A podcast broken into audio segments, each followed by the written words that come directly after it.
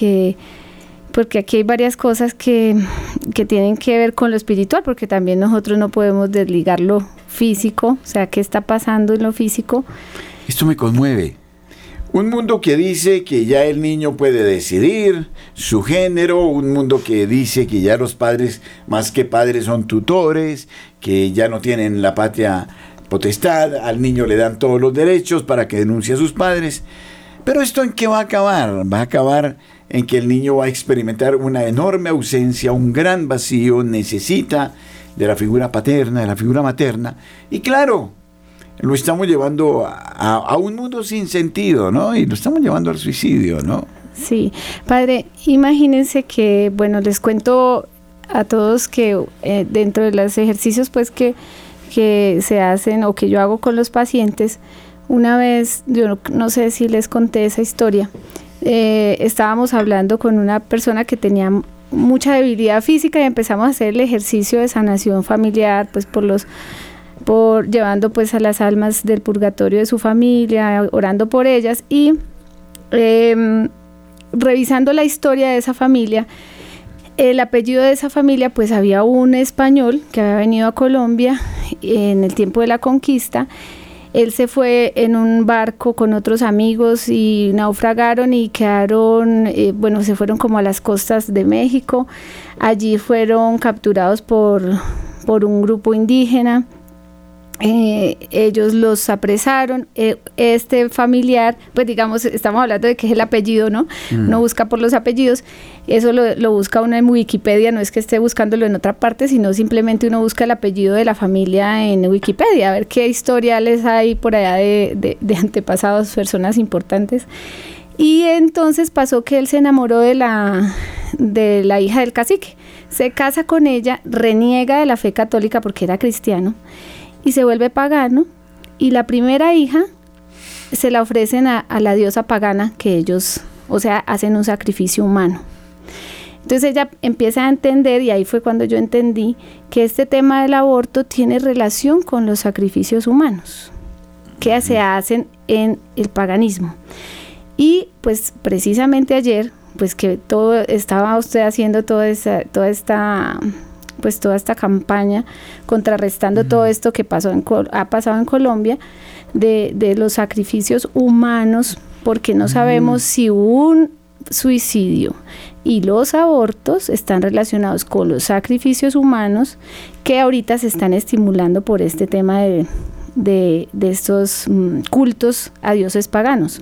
Entonces tenemos que pensar en eso porque eh, en, Algunos aseguran que parte de los ritos de consagración, por ejemplo, de un país como Colombia al maligno, suponen sacrificios humanos cada hora. Exacto, imagínese. Entonces, mire que qué curioso, pues aquí para contarles algo que ha pasado y que he escuchado de, de, de, primera mano, que en, una, en un sector del país, en un departamento del país, eh, los mayores índices de suicidios están en las comunidades indígenas.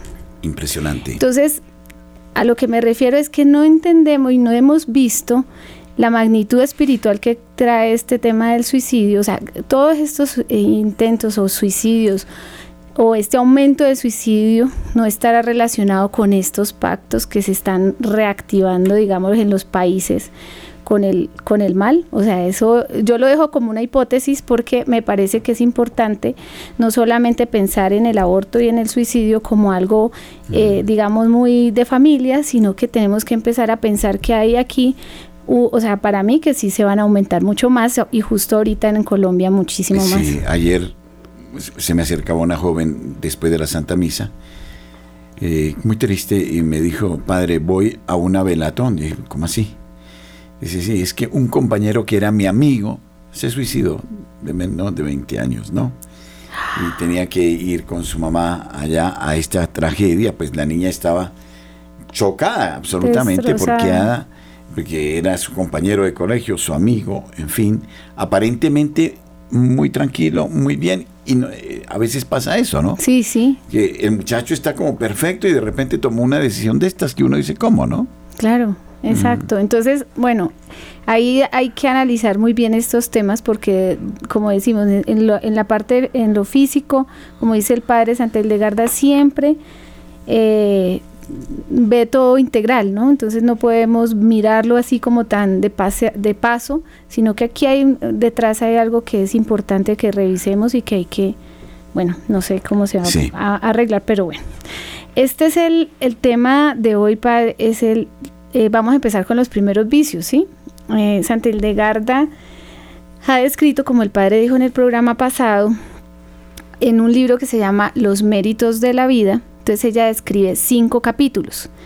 Y ella dice, los vicios que están en la cabeza son, o sea, ella dice, de la, del vértice al, al, cuello están tales vicios, de tal parte a tal otra están los otros vicios, y así va distribuyendo el cuerpo físicamente.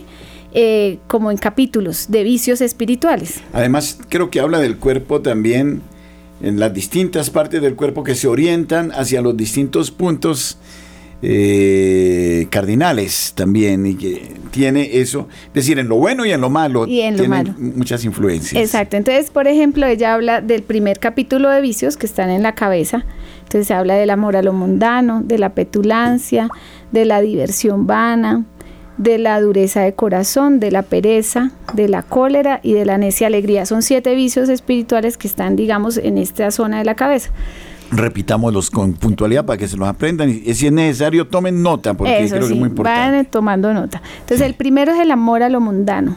Ya, está aquí en la en cabeza. la cabeza. Entonces todos estos están, hagamos de cuenta que vamos a ver la columna vertebral y en la columna vertebral están los siete primeros vicios eh, cervicales, o sea, las primeras siete vértebras cervicales. ¿sí? ¿Cómo pueden estar las virtudes también ahí? Eh, ahí estarían, ella, ella representa los vicios espirituales. Ah, ok, ok. Sí, porque digamos que ya las virtudes como son la gracia, o sea, que uno pide, digamos que con eso estamos nosotros. Entonces, el amor a lo mundano, eh, la petulancia, la diversión vana, la dureza de corazón, la pereza, la cólera y la necia alegría. Ahí están los siete, siete primeros vicios espirituales. Entonces ella describe cada vicio espiritual. ¿Qué hemos hecho nosotros en, digamos, en el tema de la medicina? Como hemos visto que ella describe esto de esa manera, pues entonces hemos cogido la, todo lo que pasa por lo que decía el padre de la columna y entonces hemos visto estos vicios espirituales están acá, estos se relacionan, en la medicina hay dos cosas que se llaman los dermatomas y los miotomas. Los dermatomas es que si yo tengo algo que, o sea, esta parte de la cara, la sensibilidad, digamos, los dermatomas son la sensibilidad del cuerpo, que todo lo sensible de afuera me lleva a unos órganos internamente y a unos ganglios mm. internos que son los que manejan el simpático y el parasimpático. Entonces, si yo tengo, por ejemplo, eh, me estoy quemando la cara, entonces eh, hay, una, hay unos receptores de sensibilidad aquí que me dicen eh, aléjese o acérquese o aléjese del calor porque se va a quemar o si está haciendo frío pues acérquese al calor, ¿cierto? Entonces como lo como el, el tira y afloje de, eh, también en el interior de nosotros. El, simpático como que estimula, A, hacer, a, buscar, a hacer. El parasimpático serena, tranquiliza, ¿no? Sí. Entonces, por ejemplo, si yo tengo la frecuencia cardíaca muy elevada, el parasimpático dice no, regúlese porque le va a dar un infarto. O sí, entonces siempre hay un, hay un equilibrio que debe haber un equilibrio interno que es el que regula las, las mm. funciones interiores y también eso hace que pues hayan eh, influjo de, hormonas de micro eh, de micronutrientes de es decir todo se maneja desde afuera hacia adentro entonces este estímulo de afuera que es digamos lo sensitivo es el dermatoma entonces, eh, en, el, en la primera vértebra, por ejemplo, está aquí en la parte de la cara. Todo el rostro tiene que ver con la primera vértebra. El amor, esta parte de acá es la, es la, segunda vértebra, que es el C3, el C2. Entonces, a lo que quiero decir es que eh, nosotros vamos a encontrarnos con que hay muchos síntomas que están en esta zona. Entonces ya vamos pensando, ah, puede ser el amor a lo mundano, ¿sí? O sea, ya no solo vamos a, ver lo físico, sino que nos vamos a ir hacia, el, hacia lo espiritual. Entonces yo digo, si yo tengo un, dolor acá atrás, entonces yo pienso en petulancia, que es el C2, ¿sí? Entonces yo digo, ah, bueno, el C2 petulancia y voy a mirar el vicio de la petulancia y reflexiono sobre ese vicio, si lo tengo, pues entonces pido la virtud, que es la disciplina, y si tengo el amor a lo mundano, pues yo voy a pedir el, el amor a lo divino, ¿sí? O sea, esto nos va a servir, digamos que es como que vamos a ser mucho más conscientes de nuestro cuerpo, y como que eso nos va a llevar también a una reflexión espiritual y a una conversión, porque al final, pues los que estamos pensando en Dios eh, y, direccionándonos a Él, pues siempre estamos, a veces hay personas que dicen, no, yo ya no tengo nada más que, que arreglar, o sea, estoy perfecto, ¿sí? Pero cuando uno empieza a mirarse y dice, uy, no, pero entonces yo no había visto todas estas cosas malas que tengo, pues... Eh, a ver, eh, a menudo, pues la nueva era habla de la, de la energía, de, las buenas energías, de las malas energías, o de las fugas de energía. Bueno, por ejemplo, hay días en que uno se siente cansado o como elevado o como que se altera, qué sé yo, eh, en la tensión, como una borrachera, como una inestabilidad. Y uno dice, pero ¿qué será lo que me está pasando? Pero no revisa su disciplina de vida. ¿Y qué pasa? No tiene uno las horas de sueño bien acomodadas, eh, de repente le está dando la preeminencia a la televisión, por decir, y pregúntese usted cómo está en su relación con Dios. Esto me lo preguntaba yo ayer fuertemente. La iglesia es tan sabia que nos ha dado la liturgia de las horas, por ejemplo. Laudes, oficio divino, oficio de lectura, la hora tercia o la hora media, o hora sexta o la hora de nona, si se quiere, las vísperas y las completas. Y yo pensaba ayer, el mejor modo de vivir sería en esta unión con Dios y la iglesia te ayuda. Entonces simplemente haces como unas rupturas de 10 minutos, 15 minutos en esas horas para aumentar, para intensificar tu unión con Dios. Y te juro, vas a comenzar a sentirte distinto. Entonces, antes de cualquier cosa, esta unión con Dios. ¿Quieres ver televisión? Bueno, vela. Pero primero, mira, tu oración con el Señor. Entonces, si se intensifica esta relación con Dios, como que comienza a aparecer una armonía distinta y lógicamente eh, vas a dormir más profundo, y vas a sentir unas sensaciones más placenteras, eh, haces tu ejercicio, tu trabajo, y luego eh, vas a sentir que, que, hay como motivaciones para vivir, ¿no? Entonces fíjense cómo uno mismo se causa los daños por una vida desordenada. Claro. No sé, doctora, si es Sí, y hay, y hay aquí una riqueza muy grande con Santildegarda y es reconocer que eso eso viene de es un externo a nosotros, ¿sí? Porque cuando hablamos de los vicios espirituales recordemos que nosotros estamos hablando de los ángeles caídos. Mm. Entonces, es externo, es decir, que el alma, dice Santa Ilegarda, siempre tiende a Dios, lo que dice el Padre, ese, ese anhelo de, encontrarse con, con, el, con el amor de su vida, que es, eh, es Dios mismo, es el ser que más debe amar. Y entonces, pero el cuerpo, dice, él va al norte, sí, que el norte es el infierno, eh. porque son todas las pasiones, la concupiscencia, todo esto. El alma va al oriente. Sí, el alma va al oriente. Entonces, cuando los dos, cuando llega el hombre a, hacer que el, que el alma, mm, a través de, del, porque el alma dice Santa Ilegarda, cuando el cuerpo no le sirve al alma para ir a Dios, que es lo que decimos con el desorden que nosotros estamos y hacemos otras cosas que no tienen que ver con lo, con lo de ir a Dios, entonces el alma gime internamente porque sufre, porque ese cuerpo dice, este cuerpo no me sirve para hacer la voluntad de Dios. muy lindo. Entonces, pero cuando yo, cuando el alma y el cuerpo, por eso dice que hay que dominar el cuerpo, ¿sí? O sea, los sentidos, todas las emociones. Cuando el, el cuerpo se une con el alma, para ahí, ahí, ya va a ser la voluntad de Dios. O sea, el cuerpo le sirve al alma para hacer la voluntad de Dios, porque el alma siempre sabe para dónde es, para dónde debe ir. Hay un dicho que eh, es eh, muy chino. Dice que donde comienza, donde termina de pensar un occidental, comienza a pensar un oriental. Es decir, lo que está diciendo la doctora. Los sentidos son los receptores externos de lo que nos rodea. Exacto. Lo que nos rodea es bueno, pero lamentablemente lo que nos rodea ha sido alterado. Mm, ha sido alterado eh, y entonces lo bueno que podría entrar a través de los sentidos se nos altera. Por ejemplo, la- todas las teorías nueva era alteran la naturaleza.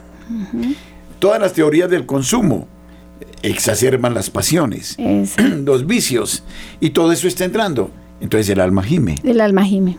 Entonces, eh, eh, por eso eh, eh, los ojos, dice Teresa de Ávila, son las ventanas del alma. Entonces, eh, por eso hay que cuidar, o sea, no es no contemplar, hay que contemplar lo bello, ¿no? Un jardín, hoy nos dice la salmodia eh, que eh, hay que contemplar las flores desde la mañana, como ellas asumen el rocío, como cantan, ¿no? Con la primera aurora, Dios. O sea, todo es bello, pero hay que purificarlo. Los oídos, si yo estoy continuamente oyendo chismes, oyendo banalidades, pues el alma gime. Eso. Pero no si todo es- me sirve para la salvación. No. O sea, hay que discriminar qué es lo que realmente me sirve para. Una muy buena música, por ejemplo, eleva el espíritu, ¿no?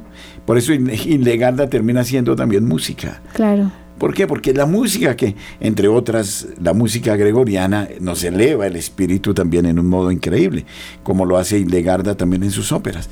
En fin, las manos. Si todos las los- manos todos los elaboran, sentidos. todos los sentidos contribuyen a eso. Sí. Entonces debemos saber, o sea, pongo otro ejemplo más horizontal.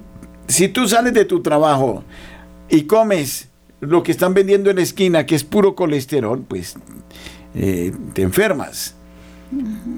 Pero si tú comes lo que tienes que comer, o ayunas, o eres modesto, como dice Hildegarda, Mesurado. pues todo esto se integra de una manera magistral. Creo que es así, ¿no? Sí, ese, es decir, eh, siempre tenemos que nosotros pensar, sea, tenemos que definir para dónde vamos, que es lo que dice Santa Hildegarda en el Escivias, ¿no? Sí. Conoce los caminos buenos y malos, porque ese es el tema, nosotros no los conocemos. De los caminos de Dios, chivias, ¿no? Sí, Mm. entonces conoce, el, tip- el título del libro dice de ella que fue, se lo dio Dios así, y dice, conoce los caminos buenos y malos, y cuando los conozcas sabrás cuál sigues. ¿Sí? Porque nosotros desconocemos de nuestro interior que hay un, que hay unas fuerzas interiores, digamos, lo que nos llevan a otra parte, que nos dicen, nos sugieren cosas que no debemos hacer. Y nosotros asumimos que eso es nuestro. Como no lo sabemos, entonces eh, hay una voz que le dice golpee y usted golpea como si fuese, usted no se ha dado cuenta y no se ha separado de esa voz para decir que esa es la ira, el, digamos el vicio de la ira que le está sugiriendo eso, pero usted es libre. Cuando ya yo lo descubro, yo me hago libre porque pues por gracia de Dios, porque la virtud es la que le dice a uno, oiga un momento que es que eso no lo debe hacer, ¿no? Pero la libertad que Dios nos ha dado es poder decir, no lo voy a hacer. A pes- ya lo conozco, ya sé, ya puedo decidir, escojo cuál camino coger, o el camino de Dios o el camino del, del mal. Sí. Entonces, eso que, que- que eso es lo que llegan a hacer las virtudes en nuestra vida, es darnos a, a conocer esa, ese misterio que estamos viviendo internamente y que tenemos que confrontarnos y decir, bueno, esto que yo estoy escuchando, esto viene de- del mal. O sea, yo entien- ya entiendo que esto no es mío, porque muchas de las, eso me pasaba a mí, por ejemplo, cuando yo empecé con este tema de los vicios y las virtudes, a, a darme cuenta de que yo hacía muchas de las cosas que lo- decían los vicios. O sea, tal cual me lo decía, tal cual lo iba haciendo. Yo no, yo no había caído en cuenta que había que esperar y decir, no, venga, usted, yo no le voy a hacer caso a usted. Y la virtud me dice, pare, espere, piense, hable despacio o, o- o posponga esta charla, ¿no? O esta conversación o esta discusión. Pero en ese momento yo no entendía, yo de una lo hacía. O llegaba la comida y toda me la quería comer. O bueno, todo lo que tiene que ver con los vicios. Claro, pero a ver, y, pero Hildegarda da unos subsidios también muy interesantes para lograr estas metas. Sí, El primero, las virtudes celestiales. las virtudes. que ya después vamos a hablar de las virtudes celestiales, en cuanto que son los ángeles obedientes a Dios que vienen en nuestro auxilio para que nuestra vida se integre, Eso. para que dejemos de lado esos vicios. Ujú, Y yo diría, también está la, la, recta práctica de la liberación de las benditas almas del purgatorio, de las que habla también Hildegarda, porque ese es otro modo de ir rompiendo, rompiendo con esas tendencias. Con esa tendencia, exacto. Eh, que se yo, al alcohol, al adulterio, a la ira, a la estrechez de corazón, a, bueno, todo lo que se presenta. ¿Por qué? Porque esos vicios vienen no es que estemos determinados, porque somos libres y somos capaces de obrar actos humanos, pero de todas maneras sí hay unas propensiones que tenemos. Hay una sugerencia del mal en la vida. Y que vienen de las de los pecados de las generaciones anteriores. Exacto. ¿No? Entonces, mire, por ejemplo, eso que hablamos del amor a lo mundano. Vamos a ver las almas. Por ejemplo, empecemos con las, para entender por qué, qué es lo que tenemos que hacer, ¿cierto? Las almas de quienes están en el número y el recuerdo de la santa eternidad por estas purificaciones, perdón, espérenme aquí, las penas. Y oí una voz de la luz viva que me dijo, estas cosas que ves son verdaderas y son tal como las ves. Y hay más. Eh, perdón, perdón, es que, es que aquí me pasó. Entonces vi una muchedumbre de espíritus malvados, a quienes el celo, este estamos sacándolo del libro de los méritos de la vida, ¿cierto? A quienes el celo del Señor con justo juicio había echado del cielo y a quien Lucifer llevó consigo a su lugar de castigo. Esta muchedumbre se extendió entre los hombres de la tierra y aumentó la iniquidad entre los hombres. La muchedumbre de estos espíritus era y es tan grande que no, se puede, no puede ser contada y nadie la conoce, excepto Dios. Estos espíritus esparcen múltiples adversidades entre los hombres, de modo que cada uno de ellos pone acechanzas y emboscadas, miren pues, acechanzas y emboscadas en función de sus características para atrapar a los hombres. Algunos de ellos proclamaron a grandes voces que Lucifer no debería estar sujeto a nadie como Señor. Muestran al hombre cómo amar los placeres mundanos, porque vamos a hablar del vicio del amor a lo mundano, cómo muestran al hombre cómo amar los placeres mundanos y los persuaden a anhelarlos y amarlos. ¿Ven? Entonces, vamos escuchando lo que Santa Hildegarda va diciendo de, de las penas de purificación. Y aquí vi dos fuegos, uno con una llama pálida y otra con una llama roja. El que tenía la llama pálida no tenía ningún gusano, pero el que tenía la llama roja estaba llena de gusanos algunos parecían pequeñas serpientes, mientras otros tenían morros puntiagudos y colas afiladas, pero todos carecían de patas. Las almas de aquellos que habían pecado con el amor al, mundo, mientras habían estado en sus cuerpos, estaban siendo castigadas por estos dos fuegos, afligidos tanto por uno como por otro. Pero los trituraban sobre todo el ardor del fuego rojo y los mordiscos de los gusanos. Ahí, ahí es cuando yo entro a decir que muchas de las síntomas que los pacientes tienen, que uno dice, pero este síntoma de dónde sale? Me arde esta parte del cuerpo y uno mm, no sabe y pues uno le busca por todo lado y no entiende qué es. O tengo una sensación de mordiscos en alguna parte y uno tampoco entiende qué es médicamente.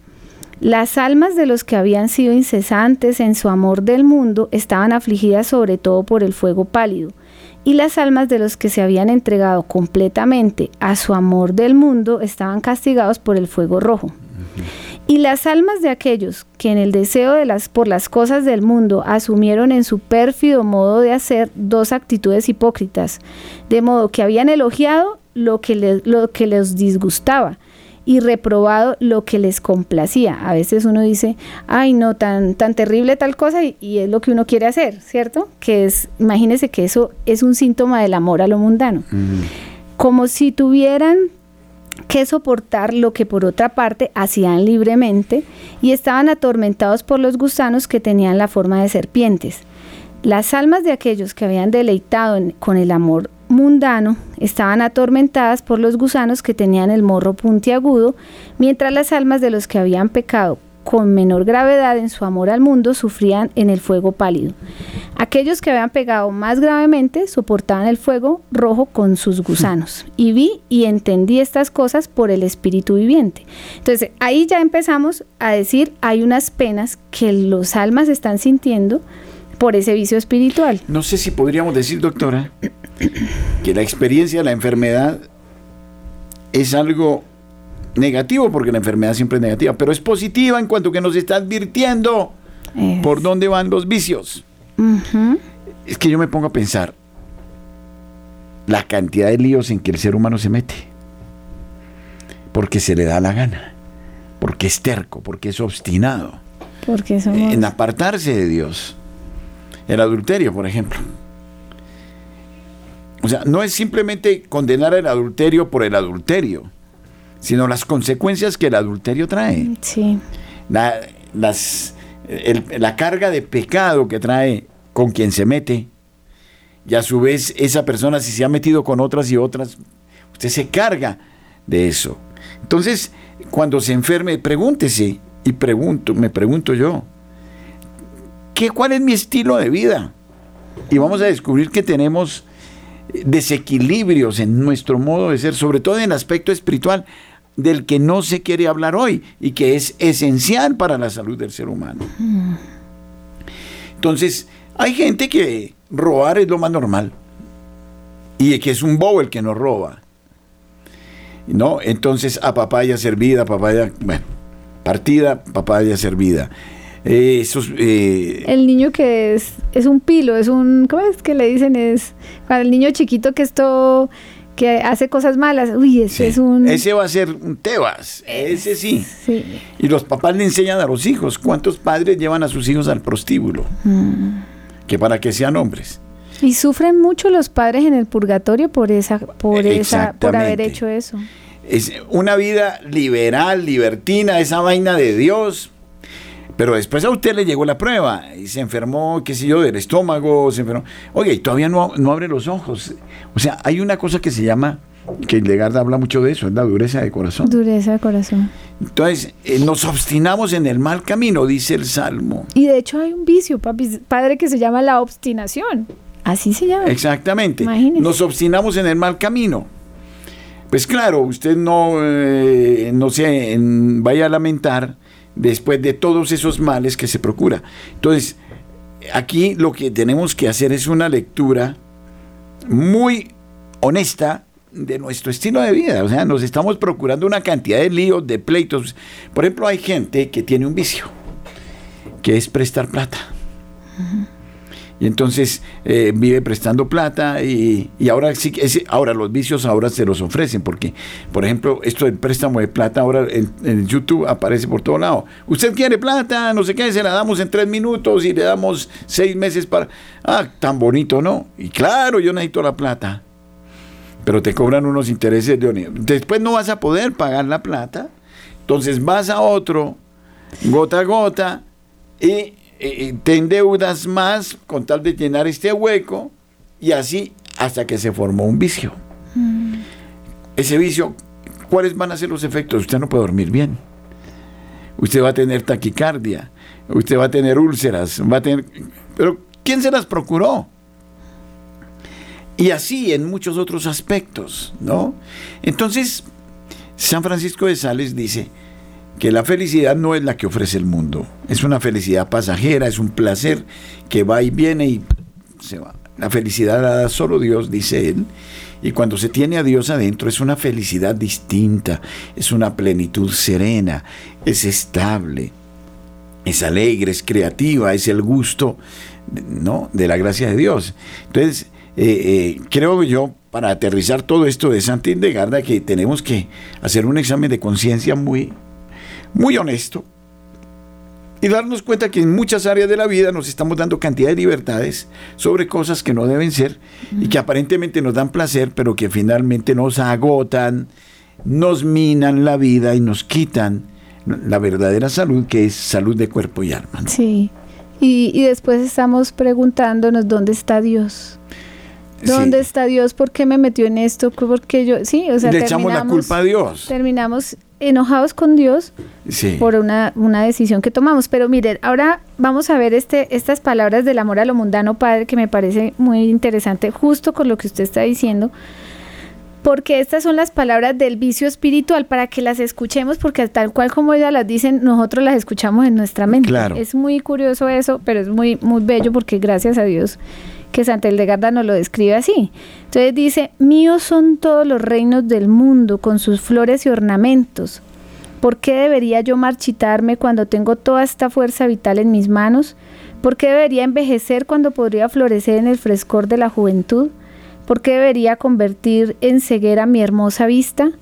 Como quien dice, yo por qué tengo que dejar, de dejar de ver las cosas, sí, las mujeres eh, o tal cosa, sí. ¿Por qué tengo que dejar de ver lo que, lo que hay, sí? Lo que estábamos diciendo justamente ahorita, que es lo que lo que dice Santa Hildegarda de controlar los los los, eh, los mm, estos eh, los sentidos. Sí. Entonces hay que controlarlos porque sí es cierto que se puede ver todo, pero ojo, eso no me sirve para, para la vida espiritual y entonces yo tengo que controlarme en eso, porque tengo que ver la película que está induciéndome a, la parte sexual de, eh, desordenada, no, yo tengo que saber que eso me está haciendo daño, entonces yo tengo que hacer un acto de, de fortaleza con eso. Entonces dice, ¿por qué debo, eh, debería convertir en ceguera mi hermosa vista? Entonces ya está hablando de que tiene que ver con los ojos, ¿cierto? Eh, las manos, porque dice que por qué no puedo cogerlo todo. Yo debería avergonzarme. Disfrutaré mientras pueda de la belleza de este mundo. Quiero abarcarla con deleite. No sé lo que es la otra vida. O sea, esto lo hemos escuchado, ¿no? Claro. Y la fábula que oigo no significa nada para mí. Apenas terminó de hablar, el árbol se secó hasta las raíces y se precipitó en las tinieblas de las que he hablado y la figura cayó con él. Entonces, miren, es que esas, esas palabritas uno las ha escuchado. Yo me acuerdo que alguien me decía, pero eso que dicen uno no sabe si existe o no, que si el, que si el cielo existe, eso no nos lo han dicho, o sea, no sabemos exactamente, puede ser una fábula, ¿sí? Como dice el vicio, mire, el vicio habla exactamente igual. Pero Santa Catarina de Siena y Santa Brígida de Suecia dicen que lo que va es aquí va a ser allá. Mm, es decir, como usted se siente, ¿Ah? como usted viva y como se sienta acá. Exacto. Eh, Santa Catarina dice, si el árbol tiene una raíz profunda, va a ser robusto y va a tener un follaje y va a tener frutos eh, muy hermosos y va a ser, ¿no? Si la raíz es superficial, va a ser un árbol raquítico, torcido y bueno. Entonces, si usted en esta vida dice, esto es una desgracia, eh, esto no me, no, a pesar de que usted está abandonado al trago, a la coca o lo que quiera, y esto es una desgracia, es una desgracia, es porque su vida espiritual es una desgracia, porque usted, eh, ateniéndonos a lo que dice Santa Hildegarda, le da a los sentidos toda la libertad. Toda la libertad. Pero no, no hay amor en lo que hace, es, un egoísmo, ¿no? Entonces, es una vida que ya muestra desde aquí lo que va a hacer allá. Porque, ¿Por qué? Porque si usted no está centrado en el Señor, o yo no estoy centrado en el Señor, preparémonos porque nos vamos a un purgatorio terrible, porque en el fondo las disfunciones que aparecen aquí son causadas por la ausencia del amor divino. Es decir, yo puedo mirar la naturaleza o puedo mirar a las personas desde Dios. Entonces tengo una mirada limpia. Pero si no tengo a Dios y tengo las categorías del mundo, entonces eh, estoy en medio de la sensualidad, de la concupiscencia, en medio de todo esto. Entonces tengo una mirada sucia. Y ya yo estoy haciendo mal uso de las cosas, mal uso de mí mismo. ¿Acaso no sabéis que sois templo del Espíritu, dice Pablo? Y consiguientemente, entonces, eh, el desorden y la enfermedad. Y un buen purgatorio después. Y porque vamos a ver cómo eh, en el purgatorio, cómo la ausencia del amor divino impidió el plan de Dios en nosotros que iba a ser de salvación, no solo para nosotros, sino para millares de almas. Y entonces eso va a producir un dolor eh, indefinible, impresionante, ¿no es cierto? Y esta yo creo que es la desgracia de la época, haber roto con lo espiritual, la crisis de espiritualidad. Mm. Eh, nos parece que lo espiritual como que nos descentra, como que o nos lleva a un autorreferencialismo o nos saca de la realidad. Pero es que sin lo espiritual no vamos a tener una recta, recta lectura de los hechos, de las personas, de los acontecimientos. Entonces fíjense cómo Hildegarda es muy aterrizada, porque esto pareciera como por allá en el séptimo cielo y se entiende en la tierra y resulta que no. La recta intención, ¿no? O sea, el amor. Una, ahorita que usted estaba contando eso, me acordé de un testimonio de una paciente que me contó que le dolían mucho los ojos y que era mucho el dolor y no le habían encontrado nada. Y resulta que ella, pues como nos ha escuchado en los programas, hizo la oración de las personas que de pronto en su familia hubiesen tenido malas miradas o sí, o mirado con desprecio a otras y se le quitó el dolor. Entonces es curioso porque lo que decimos, miren que en los actos, o sea, la recta intención, hay que mirar mucho lo que uno está haciendo, el amor que hay detrás de esa intención que uno, o de ese acto que uno está teniendo, lo que dice el Padre. Es Ese tema es muy interesante. Miren que Jesucristo siempre miraba al corazón. Eso, miraba al corazón. Por eso era severo con, con los fariseos, los saduceos, los escribas. ¿Por qué? Porque eran dobles. Porque pretendían justificarse desde lo externo, pero adentro estaban vueltos nada. ¿no? Entonces, en el fondo no era odio hacia ellos, era querer sanarnos de, esa, de esa vida doble, que doble partida, ¿no es cierto? Entonces, e, esto de la recta intención. Porque es que, y, y, yo no sé, a mí ya como que el Señor me da un sexto sentido cuando afronto a una persona aparenta ser muy buena, muy querida, muy no sé qué, ¿eh? pero en el fondo está persiguiendo un fin distinto. ¿Qué es lo que persigue? Utilitarista.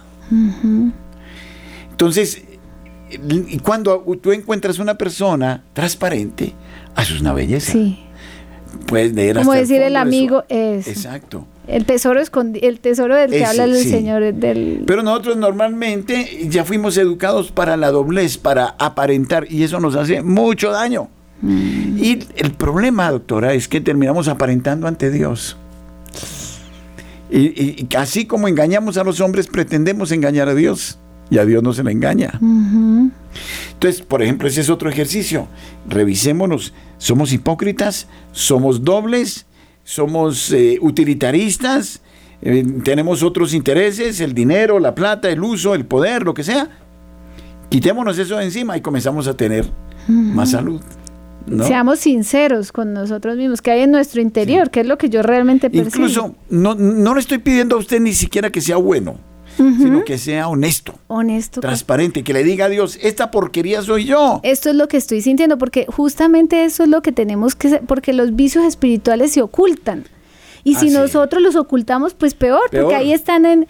Pero uno tiene que ser sincero y decir, oiga, de verdad que yo a veces digo que Mm, que quiero ir a la, ay, que qué bueno ir a la misa, pero en realidad yo quisiera estar es metida en otra parte. ¿Sí? Mm. O sea, eso hay que decirlo porque eso no es porque usted sea así, sino que ahí le está develando quién es el vicio. Y eso es lo que nosotros tenemos que esculcar hay, en Hay una cosa, como respetamos más a los hombres que a Dios. Por eso, este, a ver, yo creo que este, este mundo tiene un problema de una neurosis colectiva. O sea, voy a mi obispo. ¿Y cómo tengo que llegar a donde mi obispo? Monseñor, excelencia, yo vengo a decirle de los proyectos de mi parroquia, de mi comunidad. He hecho esto, hemos hecho esto, hemos hecho, hemos hecho, hemos hecho, hemos hecho. ¡Qué maravilla! Pero los niños se siguen eh, en depresión, las familias se siguen acabando, ta, ta, ta, ta, ta, ta, ta. Y, y no, y yo estoy, o sea... Y es perfecto. La parte interna de mi ser está destruida. Porque yo hice cantidad de cosas allá, pero adentro estoy deshecho. Pero eso, o sea, ¿qué digo yo? Nos enseñaron a, no mostrarnos débiles. Ese es un error. Entonces, por eso tapamos con lo externo. Por eso nos encanta el protocolo, las formas, los modos, el perfume, aparecer bonitos, eh, lisonjear al otro, ser hipócritas. O sea, eh, la enfermedad de nuestra época es máscaras y máscaras y máscaras. Y el otro, como es alabado y bendecido y enaltecido, entonces también se calla porque le gusta. Pero la persona se está muriendo por dentro. ¿Por qué? Porque es que tenemos miedo a exteriorizar lo que somos. Y adentro tenemos perplejidades, tenemos divisiones, tenemos tentaciones, tenemos miedos y hemos tenido hasta caídas. ¿No? Pero eso no se muestra porque, porque tenemos, o sea, la apariencia. Entonces, entonces, y luego nos vivimos muriendo por dentro porque vivimos eh, con rabia, porque uno ve esto no va bien y el otro no va y esto no sé. Pero ¿cómo lo voy a decir yo? No, no, no, no. Callémonos, callémonos, callémonos. Miren la liturgia de la palabra del domingo, eh, Ezequiel y el propio Jesucristo nos habla de no caer en el pecado de omisión. Y entonces es callar las cosas o de los otros o las mías por miedo a parecer débil. Y Pablo dice, entre más débil, soy más fuerte, pero con la fortaleza de Dios. Cristo. Entonces, yo creo que tenemos que superar ese moralismo inútil, insulso, degradante, enfermizo. tenemos es, o sea, eh, Jesucristo, cuando por ejemplo aparece el publicano, o aparece el hijo pródigo, o aparece la, la mujer adúltera, cuando confiesan su pecado, Jesucristo se enternece. Sí pero no soporta a los fariseos. Mm. ¿Y cuál es el fariseísmo? Es, esto, todo ese aparato externo.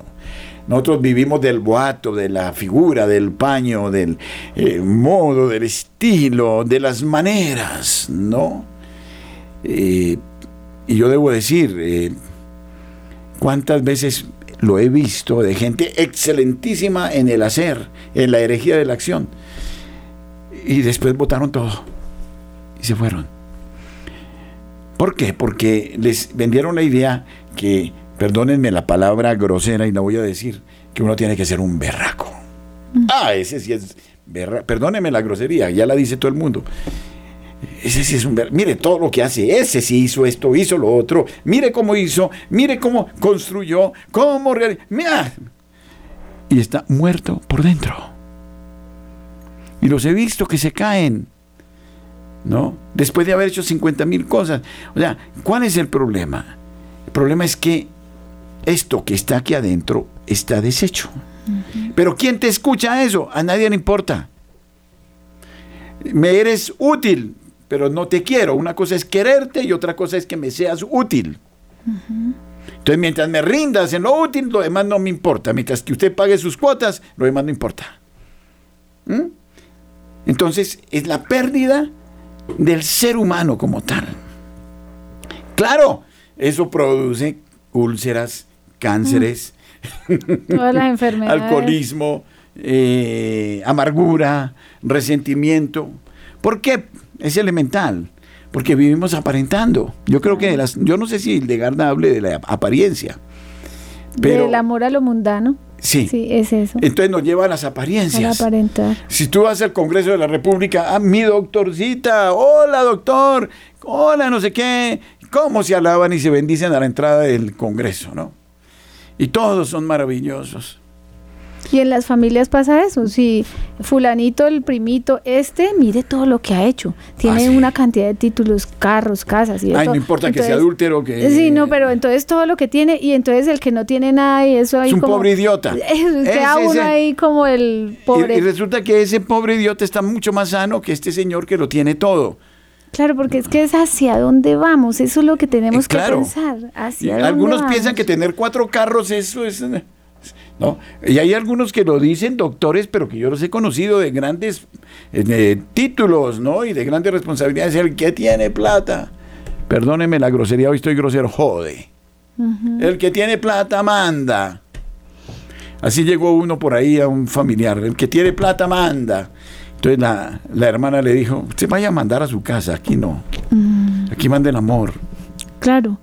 Y el Señor dice, dichosos los, no, gracias Señor, gracias Padre porque le has revelado esto a los sencillos de corazón, ¿no? O sea, miren que eh, lo que pasa es que perdemos de vista el norte, el norte es Dios, por eso la virtud es el amor a lo celestial, el amor, el amor a lo divino, es la, es la virtud. O sea, ¿qué es lo que en realidad estamos amando nosotros? Que es la, el, imagine que solamente estamos hablando del primer vicio espiritual y ya nos está dando para, pero, no, y para profundizar en una cantidad de a ver, yo digo, en el fondo, ¿qué es la mentira, doctora? ¿Por qué miento? Miento porque soy miedoso. Si no tuviera miedo, no mentiría. Si yo no tengo miedo, le digo, sí, me equivoqué en esto. ¿Y quién no se equivoca? Pero como yo tengo un círculo de competencia, un, círculo de referencias, donde todos son aparentes, Entonces, eh, el que se equivoca, mejor. No se la perdona. No, no, no. Y le caen encima y se lo señalan y se lo señalan. Y usted, ahí, y es más, yo lo tengo listico ahí porque es que así usted no me viene a fregar a mí. ¿Mm? ¿Se dan cuenta estas competencias? Mm. Entonces es la competencia del hacer, que el ser humano como que se va llenando esa falsedad y se va llenando hasta que revienta. Por algún lado tiene que reventar.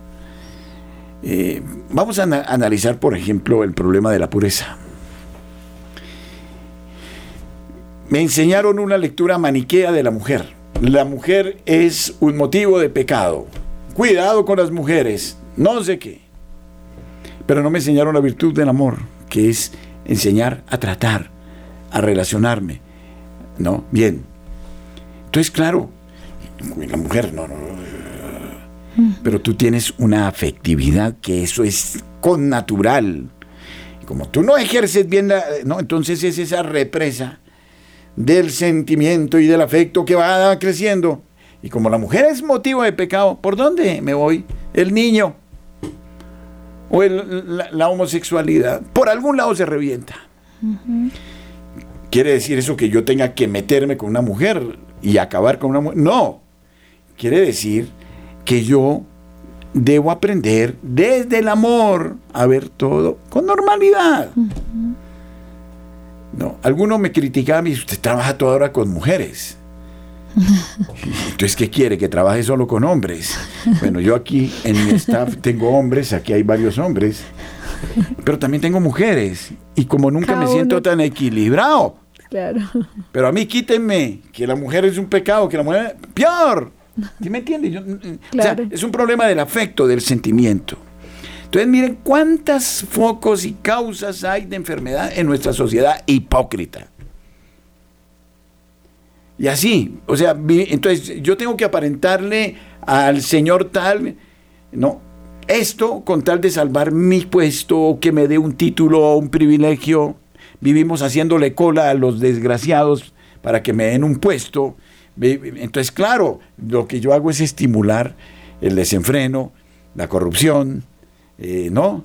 Eh, entonces, y el otro, como manda, miren nuestros países, ¿no? Ahorita Argentina, el kirchnerismo, peronismo, eh, todos los pobres se someten porque les dan un subsidio para que no se mueran de hambre y cada vez están más miserables. ¿Y ¿Por qué? Porque esos señores se creen los dueños y han generado esas catástrofes económicas y toda esta situación. Bueno, entonces quiero decir que el mundo está enfermo, realmente. Estamos enfermos, padre. Definitivamente. Estamos enfermos. E-, es un mundo enfermo porque, porque es un mundo doble. Claro. Y tenemos que, por eso a mí me pareció tan bello cuando yo me encontré con este tema, estos temas de las virtudes y los vicios, porque le hacen a uno ver, mire que allí ya estamos develando que estamos enfermos. Y, ya lo podemos decir, ¿por qué? Porque hay una, una sugerencia de la, del amor a lo mundano, del vicio del amor a lo mundano que nos habla a todos nosotros y que ahí es donde tenemos que definirnos, bueno, ¿para dónde vamos? ¿O es el amor a lo mundano o es el amor a lo divino? No, mire. ¡Ay, se nos acabó! no recibimos oyentes hoy. No nos dimos ni cuenta. Bueno, yo quiero contar que estoy maravillado de la audiencia de este espacio. Sí. Eh, ya en algunos YouTube eh, hemos llegado a 60 mil K. Es decir, eh, ¿eso qué significa? Que Hildegarda nos está llevando a la realidad de lo que somos, de nuestras necesidades. Y la gente siente. nos está ayudando a despertar. exactamente. Sí. De modo que mm, realmente estamos complacidos. Lástima que hoy, bueno, nos disparamos, yo me disparé, y me suele pasar. Esa es una de mis debilidades, la emotividad. Entonces. ya vamos a llegar al servicio, padre. no, bueno, puede ser una virtud, también. Eh, virtud o vicio.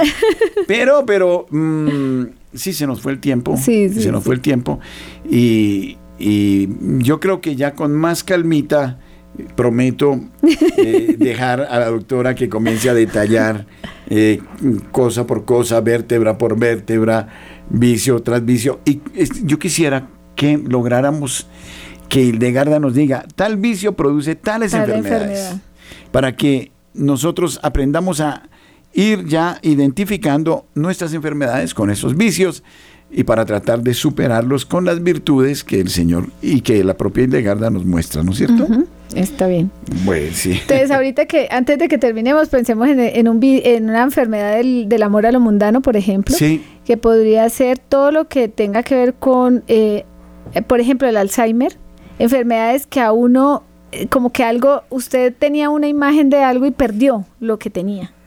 Para usted eso fue una fractura, o sea, eso lo fracturó usted y casi que perdió la memoria por, por esa causa, ¿no? Detrás de un Alzheimer hay una pérdida de algo y esa pérdida tiene que ver con ese apego a lo, a lo, a lo mundano, ¿no? O sea, usted o perdió su imagen o perdió, eh, o perdió la plata o perdió algo. Algo perdió porque usted tenía una imagen de usted mismo que era lo que había construido, el amor a lo que, a lo que quería.